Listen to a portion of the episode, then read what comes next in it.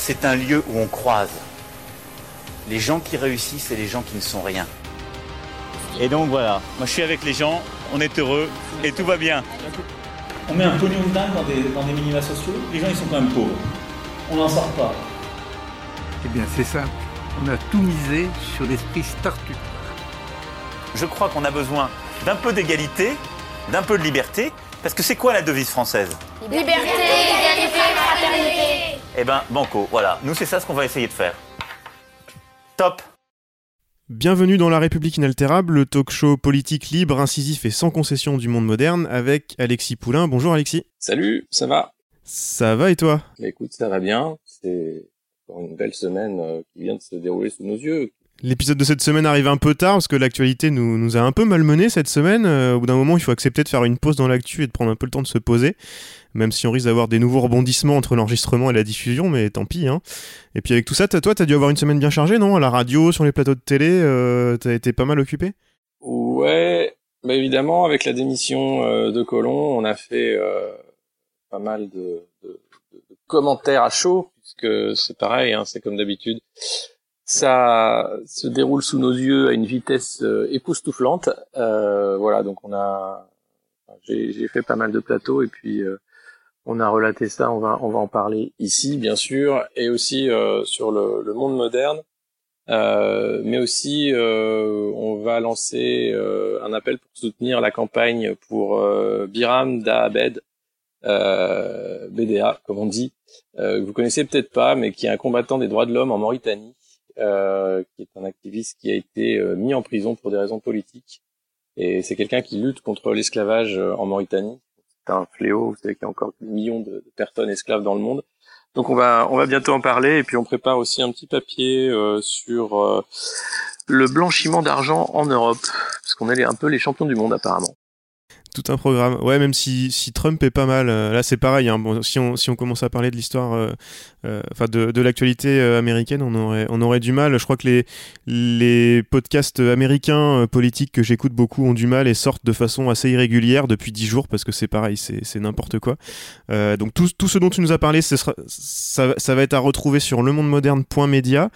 Euh, et puis il y a quelques, il y a pas mal de choses qui sont sorties aussi la semaine dernière. On peut peut-être en, en dire, euh, en dire quelques mots pour les gens qui ne l'ont pas vu, et puis euh, dire aussi de s'abonner à la newsletter du Monde Moderne, qui est, euh, on va retrouver toutes ces infos là.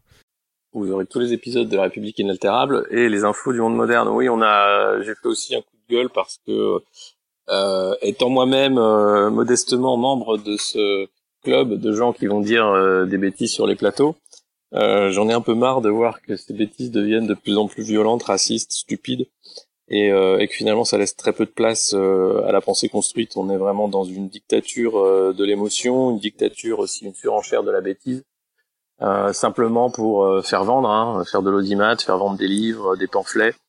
Et j'en ai, euh, alors euh, voilà, j'ai un conseil à vous donner, c'est arrêter de regarder la télé. hein. Et écoutez La République inaltérable. Voilà, écoutez des podcasts de qualité. Avant de parler de Colomb, euh, je voulais te proposer d'écouter la, la dernière petite histoire extraordinaire de la République inaltérable que j'ai encore dans ma besace, pour nous ramener à un temps beaucoup plus calme, où tout se passait bien, avec l'histoire du petit Maxime raconté par Europe 1. Qu'est-ce que, qu'est-ce- on, se met, on, s'écoute ça pour se mettre un peu en, en condition? Qu'est-ce que t'en penses? Ah, Ma- Maxime, c'est le, le, le plus jeune fan d'Emmanuel Macron et de la reine d'Angleterre, c'est C'est ça? ça. C'était cet été à Brégançon quand, le, quand il faisait beau. Euh, ouais, on écoute Exactement. ça. Et on écoute ça. Et là, là, euh, entre le texte d'Europe 1 et le reportage radio d'Europe 1, j'ai pas eu énormément de travail.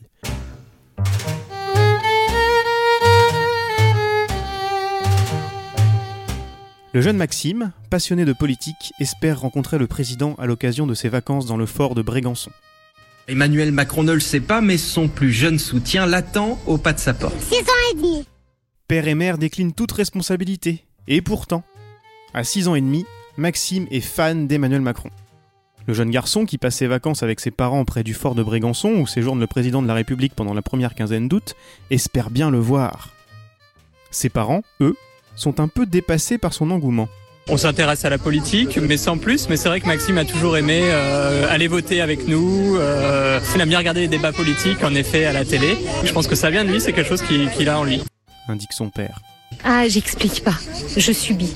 Chacun a les siens. Il avait une passion aussi pour la reine d'Angleterre, hein, donc euh, voilà. Donc il aime beaucoup Emmanuel Macron. Oui.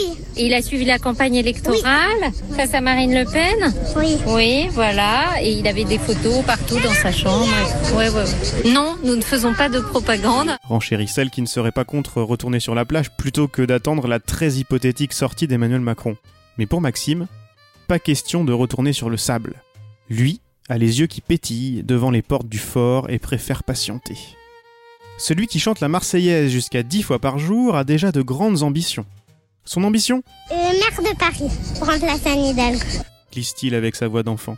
Et même s'il ne rencontre pas le président à l'occasion de ses vacances d'été, Maxime a déjà un plan. Il va écrire à Emmanuel Macron pour lui demander une visite guidée de l'Élysée.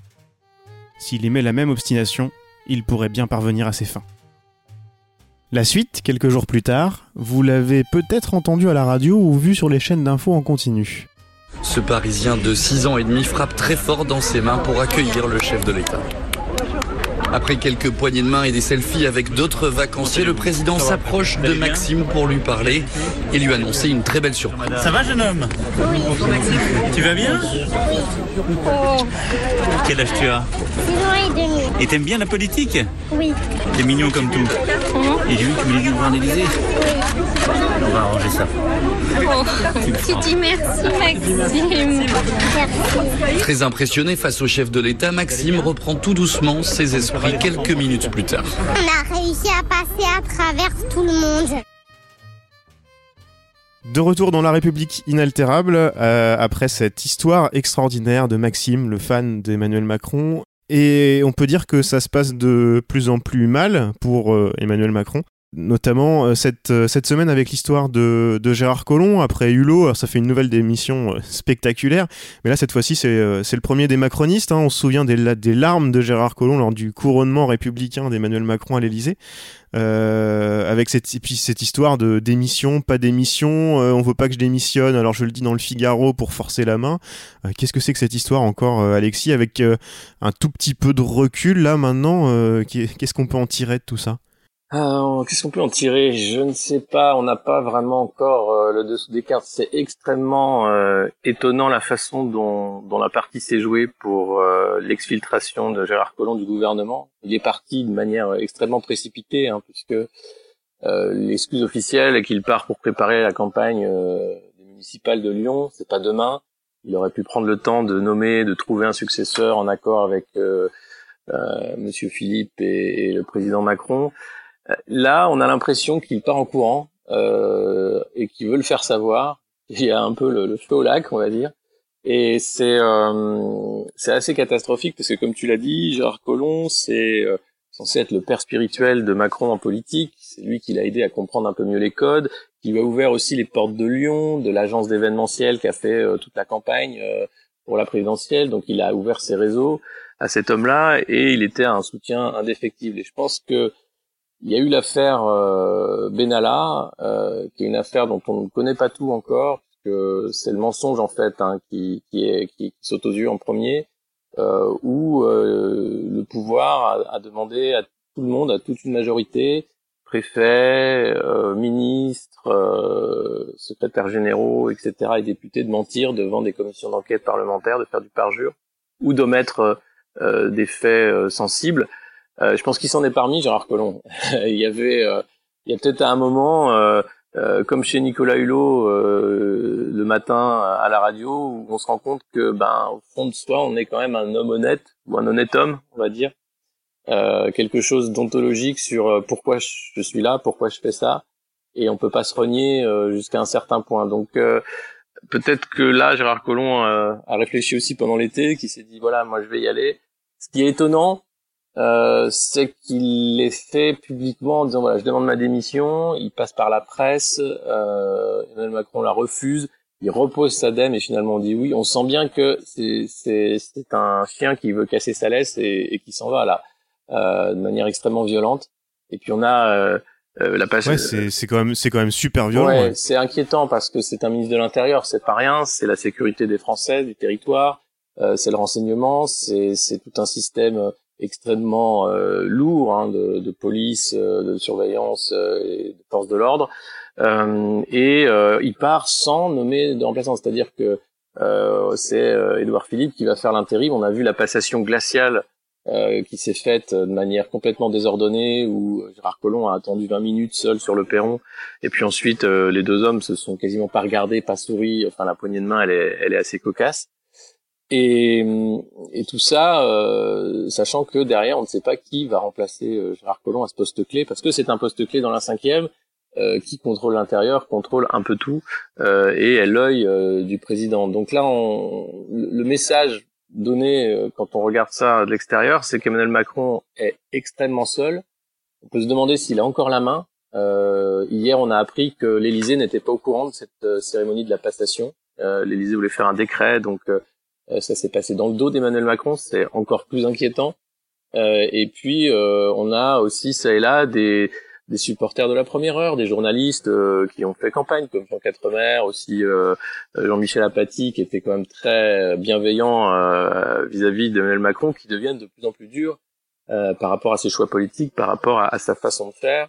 Et, et, les soutiens commencent à se déliter, et il y a une pratique du pouvoir qu'on voit, qui est autoritaire, qui est enfermée dans ses certitudes, et qui clairement ne veut pas écouter les conseils qu'on veut bien lui donner.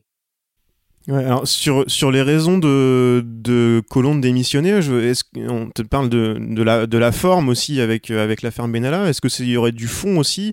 Euh, Il a été en première ligne en même temps que l'affaire Benalla sur le projet de loi Asile et Immigration, qui est quand même euh, pas le pas le projet de loi asile immigration le plus le plus à gauche euh, du, de, l'histoire de la cinquième. Euh, est-ce que c'est, c'est, ça aussi qui, qui peut expliquer la démission de Colomb en même temps des histoires vraiment politiciennes avec l'affaire Benalla, mais aussi aussi du fond ou c'est vraiment plus une histoire de politique? Je pense que c'est c'est du fond, bien sûr, sur cette affaire-là parler de l'honnête homme.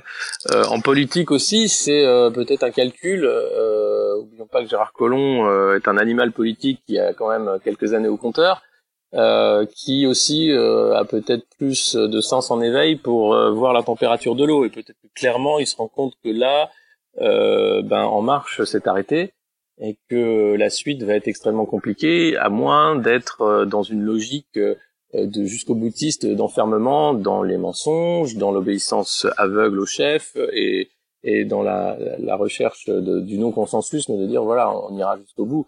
Euh, D'ailleurs, ce qui est frappant euh, politiquement, euh, au-delà de la démission de Gérard Collomb, c'est le l'ambiance qu'il y a maintenant à l'Assemblée nationale.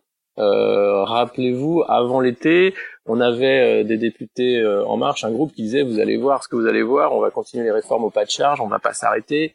Euh, ça va être euh, encore plus rapide que ce que vous avez vu. La rentrée euh, parlementaire s'est faite dans un calme époustouflant, à part la nomination de, de Richard Ferrand et Gilles Legendre, euh, l'un au perchoir et l'autre à la tête du groupe REM, euh, c'est beaucoup plus calme et on a l'impression que les débats sont beaucoup plus construits. Euh, et on n'a pas 40 projets de loi qui s'accumulent. Enfin, j'ai pas l'impression qu'on a la même fébrilité qu'avant l'été. Donc là aussi, un petit, temps de pause dans la marche euh, de, de, ce nouveau, par, nouveau mouvement, nouveau parti, euh, qui est un peu déboussolé, on a l'impression. Prenons un petit peu les, les paris, même si d'ici la diffusion de, de l'épisode, il se passera peut-être quelque chose. Je lisais ce matin euh, que Emmanuel Macron aurait déjà décidé euh, d'un remplaçant pour Colomb, mais qu'ils attendaient un petit peu. Alors je sais pas ce qu'ils attendent. Euh, qui pourrait le remplacer? On a vu quand Nicolas Hulot est parti que c'est un, un, fidèle, un fidèle de la, enfin de la première, non pas de la première heure, mais un, fidèle en tout cas des derniers mois qui a été récompensé et qui a eu le poste. là, est-ce qu'on peut avoir quelqu'un euh, est-ce que, est que tu penses qu'ils vont aller chercher quelqu'un qui a peut-être les, qualifications ou une personnalité qui, qui en impose à ce, ministère-là, qui est quand même pas le, moins important, loin de là? Ou alors, est-ce qu'on va récompenser euh, encore un fidèle euh, Alors, je sais pas qui.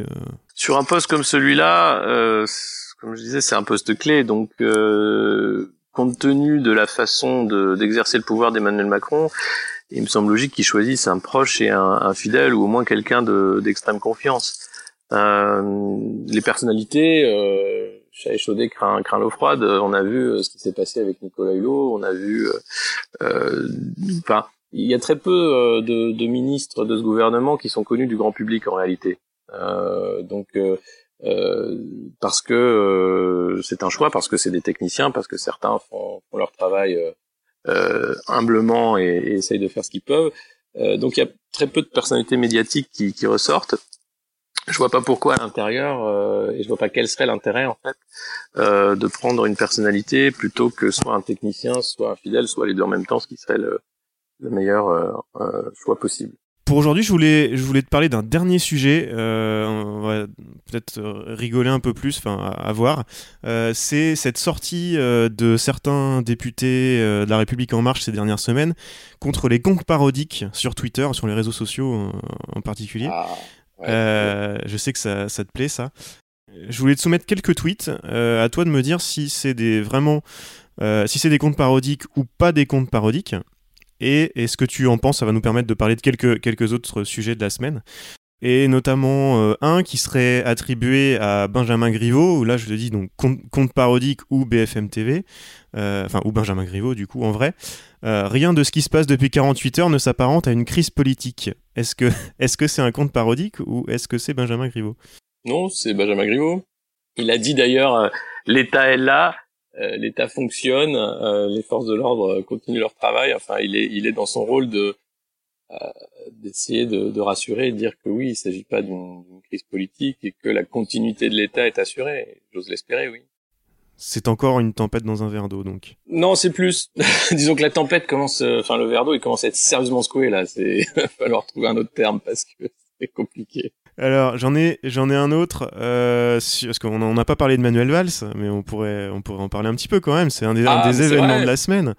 Euh, avec euh, les, les, insoumis qui les, les, députés insoumis qui ont brandi des pancartes bon débarras. Et je te soumets ce, ce tweet Aurore Berger ou compte parodique. L'indignité des insoumis elle tranche tant avec la dignité et les valeurs républicaines rappelées par Manuel Valls. Aurore Berger.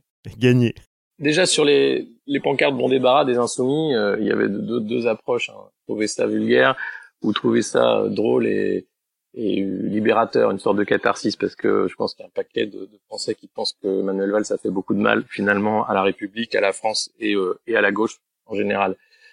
Euh, que Manuel Valls ait des valeurs républicaines, euh, sans doute. je ne sais pas s'il a compris l'égalité, la fraternité, la liberté, ça oui, il l'apprend pour aller faire campagne à Barcelone il a pris aussi une énorme liberté par rapport à son rôle de député puisque c'était un des députés les plus, les plus absents de l'hémicycle et puis euh, il y a quand même euh, un message euh, délétère, enfin de dire je serai toujours avec vous, hein, merci Evry. Et puis bon finalement non, vous êtes un peu des losers. Je préfère le soleil de Barcelone.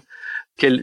Là franchement c'est anti-républicain. on peut pas dire que quelqu'un qui est censé représenter ses constituants décide comme ça justement par par l'ubris, par l'ego personnel, par la carrière, de, de, de, partir sans prévenir, de, de manière unilatérale.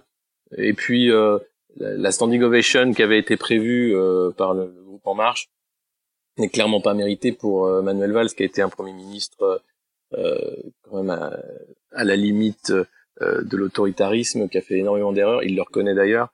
donc bon débarras, bon débarras. Oui, et puis c'est assez étonnant de voir qu'il est pris comme, comme modèle, un peu comme modèle par les, les députés de la République en marche. Oui, non, c'est pas si étonnant. Euh, ça, leur permet justement de dire voilà, regardez, il y a des, y a des, des hommes d'État euh, dans nos rangs, et alors qu'il est apparenté. Hein, je ne vois pas qu'ils soient en marche, euh, donc euh, non, enfin, je vois pas standing ovation non mérité, pancarte non méritée non plus. C'est bien sûr l'un dans l'autre, c'est deux caricatures, mais qui font que cet homme a, comme l'a dit Edouard Philippe, a jamais laissé indifférent. Euh, mais c'est pas non plus forcément une qualité. Mm. Alors je voulais aborder un dernier sujet avec, avec toi aujourd'hui euh, et j'ai deux tweets pour, euh, pour l'aborder. La, pour Alors le premier, c'est, je le dis d'avance, c'est un fake euh, qui serait attribué à Bruno Le Maire. Je ne dis pas que le système esclavagiste était parfait, je dis juste qu'à l'époque il n'y avait pas de chômage, que, j'ai trouvé très bon. Et, et, cette sortie, cette sortie par contre, pour de vrai, d'un député de la République En Marche qui expliquait que l'État allait embaucher 15 000 stagiaires de troisième. Euh, J'ai vu que ça t'a fait réagir aussi euh, ce, cette sortie-là. Un, on n'embauche pas des stagiaires, on les prend en stage, ça fait partie de la formation. Euh, des stages de troisième, euh, j'ai des enfants, je sais ce que c'est, c'est des stages d'observation. Donc dire que l'État va embaucher des stagiaires de troisième, c'est quand même assez... enfin, il sait pas de quoi il parle. Euh, c'est vraiment euh, ce, ce, côté où cerveau vide, rempli de lieux communs, d'une doxa simple que l'emploi euh, fait la croissance et la croissance fait l'emploi et que maintenant un stage va être considéré comme un emploi. Alors évidemment, il a dit ça, j'imagine, sur un plateau sans réfléchir, en allant un peu vite, mais c'est quand même repris sur Twitter, donc c'est ça qui m'a fait bondir. C'est qu'à un moment, il faut aussi s'arrêter, lire ce qu'on écrit. Euh, c'est c'est soit c'est un programme, soit effectivement on va se mettre l'État va travailler avec des stagiaires de troisième, pourquoi pas. Hein, euh, c'est disruptif, c'est très startup nation, un peu trop peut-être. Euh, soit c'est euh, quand même un, un, manque de connaissance du fonctionnement du monde du travail et, et du monde de l'éducation également. Et les stagiaires après d'écoles de, commerce, d'écoles d'ingénieurs ou autres sont pareil, hein, participent à, la Startup Nation euh, en étant en stage. C'est de la, main d'œuvre, euh, de la main d'œuvre à bon marché. C'est ça. Bon, très bien. Est-ce que est-ce qu'un stagiaire de troisième pourrait remplacer Gérard Collomb alors? Ce serait intéressant. Euh, peut-être qu'il aurait des idées neuves. Euh, je ne crois pas que la majorité des Français seraient pour, mais pourquoi pas? Enfin, La Belgique a vécu sans État pendant quelques temps. La France, on a du mal aussi à, à imaginer euh, une France euh, sans État qui fonctionne. Mais en fait, un État, ça fonctionne tout seul. Je crois que les, les ministres, il y en a tellement, on se demande pourquoi il y en a autant. C'est pour occuper les copains, pour aussi dire que voilà l'administration doit fonctionner. Euh, mais tout ça peut tourner globalement sans, sans direction, de manière euh, très impériale. Hein. C'est le, le mandarinat chinois, l'empire. C'est fait pour être un système euh, permanent euh, avec des sécurités qui font que oui, la continuité de l'État est assurée. Ce que certains dans l'administration Trump essayent de nous, de nous montrer avec ces, ces, ces, rébellions, euh, ces rébellions de l'intérieur. Absolument, et au plus haut. voilà, on, peut effectivement trouver des, des garde-fous partout. Ouais, même s'il y a des, des sacrés fous. on va, bah, écoute, on parlera de, de Trump une, une prochaine fois. Euh, on, va aller euh, fêter l'anniversaire de la Constitution de la Ve République. Euh, Et oui. Pendant cette, cette non, non crise de la cinquième. Quel bel anniversaire. Et on se retrouve la semaine prochaine. Salut Alexis. Parfait. Allez, on souffle les bougies. C'était La République inaltérable avec Alexis Poulain, une balado-diffusion du monde moderne sur une idée presque originale d'Antoine Gouritin. Retrouvez les épisodes précédents dans votre application de podcast favorite, sur Spotify et sur lemondemoderne.media. Suivez Alexis sur Twitter, poulain2012, et rendez-vous la semaine prochaine pour un nouvel épisode.